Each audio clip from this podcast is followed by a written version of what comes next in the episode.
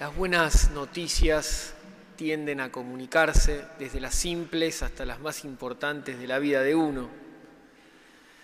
Por ejemplo, si fuiste a comer a un buen restaurante, seguramente le puedas compartir a otros, mira, ahí se come bien, o si hiciste un buen viaje, viste lugares buenos, se lo compartís a otro, mira, hice tal programa, estuvo muy bueno, y cuando realmente algo nos conmueve o nos emociona, lo compartimos eh, naturalmente y es muy probable que esa persona que nos escuche eh,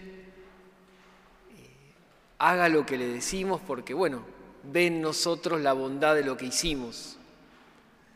También nos pasa cuando nos va bien en un examen, salimos adelante, en algún aspecto de la vida lo compartimos en casa o con los amigos decir, las buenas noticias se comparten.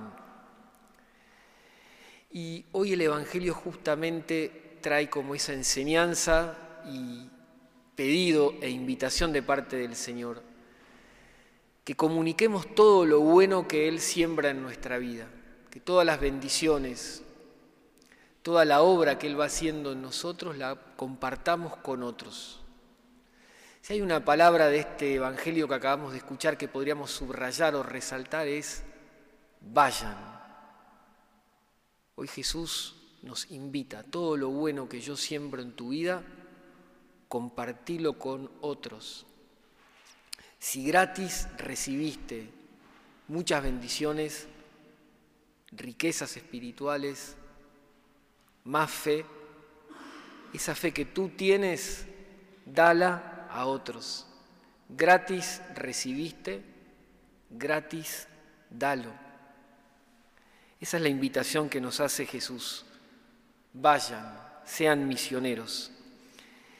Y en el Evangelio de hoy da como unas indicaciones, presenta cómo debe ser hecha la misión, da muchos consejos.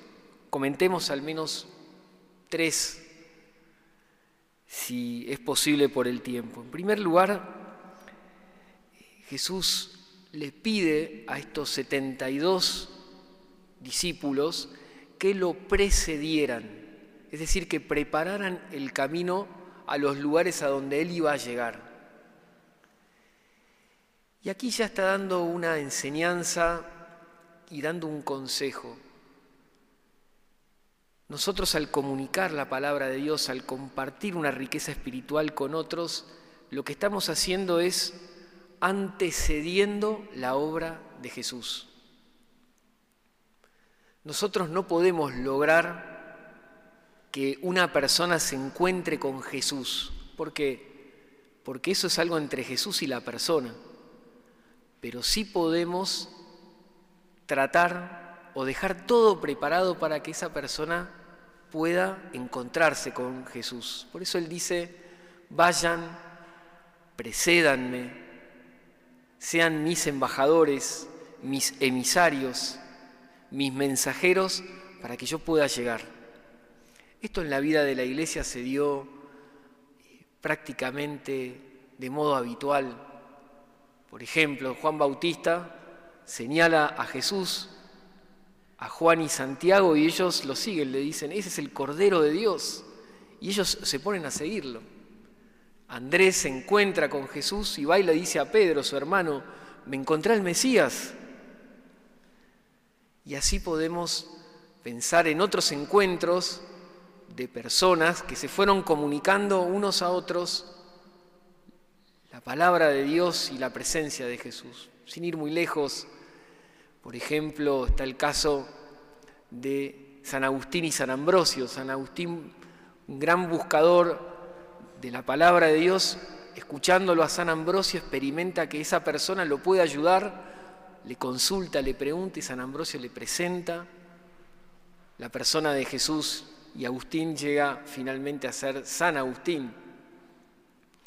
Lo mismo ocurrió entre San Antonio y San Atanasio. San Antonio lo educa, le enseña muchas cosas a San Atanasio. Ambos terminan siendo santos.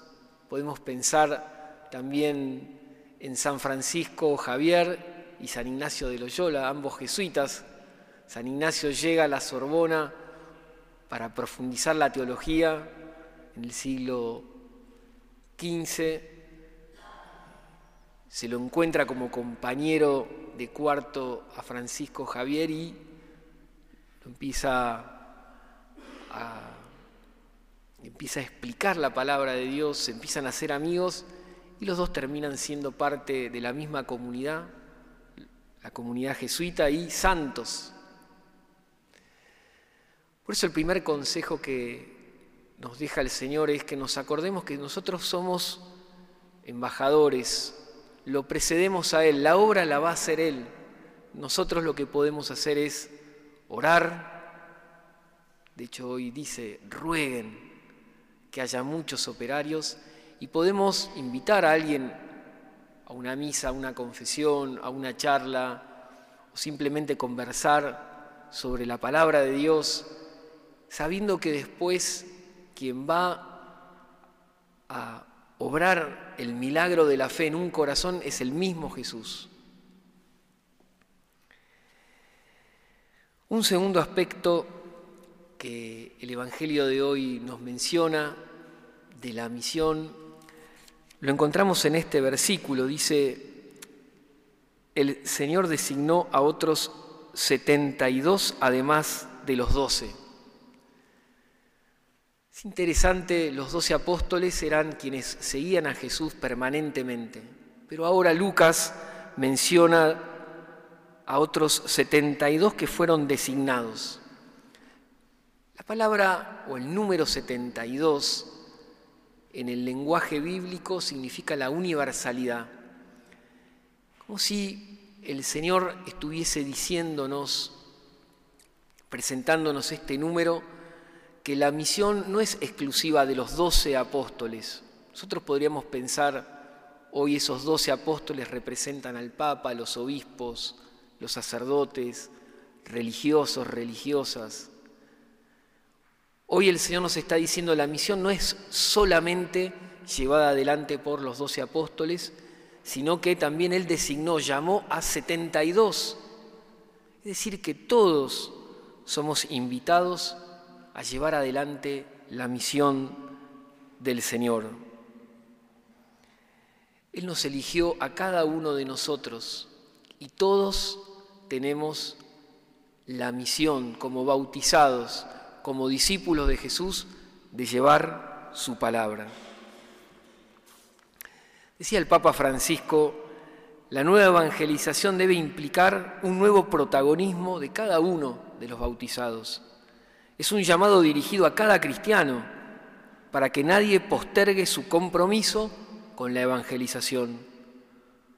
Pues si uno de verdad ha hecho una experiencia del amor de Dios que lo salva, no necesita mucho tiempo de preparación para salir a anunciarlo. No puede esperar que le den muchos cursos o largas instrucciones. Todo cristiano es misionero en la medida en que se ha encontrado con el amor de Dios en Cristo Jesús. Finalmente, de tantos consejos mencionemos el último, ese envío para qué es, qué es lo que hay que hacer, para qué voy, a qué me envía el Señor. Y el Señor dice dos cosas, lleven la paz. La paz significa el resumen, la suma de toda bendición. Y eso es lo que hacemos cuando somos enviados por Jesús a otras personas. Le llevamos toda la riqueza espiritual que el Señor va sembrando en nosotros. Le llevamos una palabra de aliento a quien está tal vez entristecido, llevamos alegría a un ambiente de tensión, una palabra de luz a quien está desorientado, una tal vez escucha atenta a quien quiere conversar y necesita desahogarse, un testimonio sin palabras que hable por sí mismo con tu ejemplo, en fin, el Señor nos invita a llevar paz, a transformar ambientes, a renovarlos con su caridad, con su fervor. Y dice también, avisen, anuncien que el reino de los cielos está cerca. Literalmente, el reino de Dios está cerca de ustedes. Dice el último versículo que recién leíamos. Señor nos está diciendo, avisen que estoy presente, que estoy vivo, que estoy resucitado, que estoy acompañando a cada uno.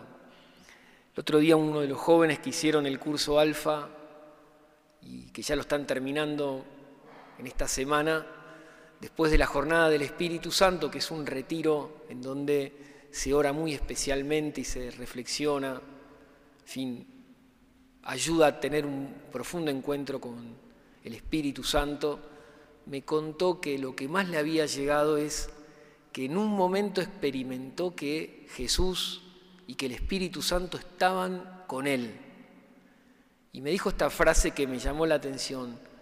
Lo que más me llegó es que se despertó en mí la certeza de que Él está.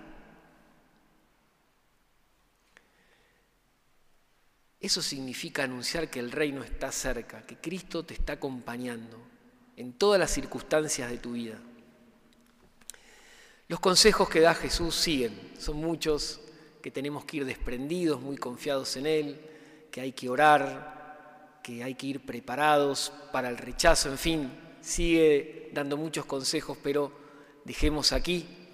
Les comparto una imagen que hace algún año atrás volvíamos de una misión en el cerro, bajando de la fortaleza donde habíamos hecho un retiro popular con todas las personas del barrio y veníamos bajando eh, hacia la parroquia, a donde íbamos a descansar, y era ya de noche, con una alegría, todos los misioneros volvíamos. Y como ustedes saben y quienes han ido de noche al cerro, se ve toda la ciudad de Montevideo y una noche estrellada, bien oscura, y las luces de la ciudad encendidas se veían los accesos, la ruta 1, la ruta 5, como todo lo que uno ve desde el cerro. Y mientras bajaba, pensaba, esas luces son cada uno de los cristianos, cada uno de los discípulos de Jesús que se van comunicando unos a otros la luz del Señor, la esperanza, la alegría, el gozo, la fe. En medio de una gran noche, porque verdaderamente hay noche, hay lobos que quieren ahogar la palabra de Dios y que quieren destruir la obra de Dios. Pero esas luces se van comunicando unas a otras y van siendo cada vez más, aunque haya oscuridad. Termino compartiéndoles un pensamiento del cardenal Newman a propósito. Dice, no me digan que los cristianos son pocos, porque no importa son suficientes para hacer el trabajo silencioso de Dios. Ellos comunican su luz a un gran número de luces más pequeñas, por las que a su vez se distribuye a muchos más. Y termina diciendo, unos pocos hombres con espíritu salvarán al mundo por generaciones.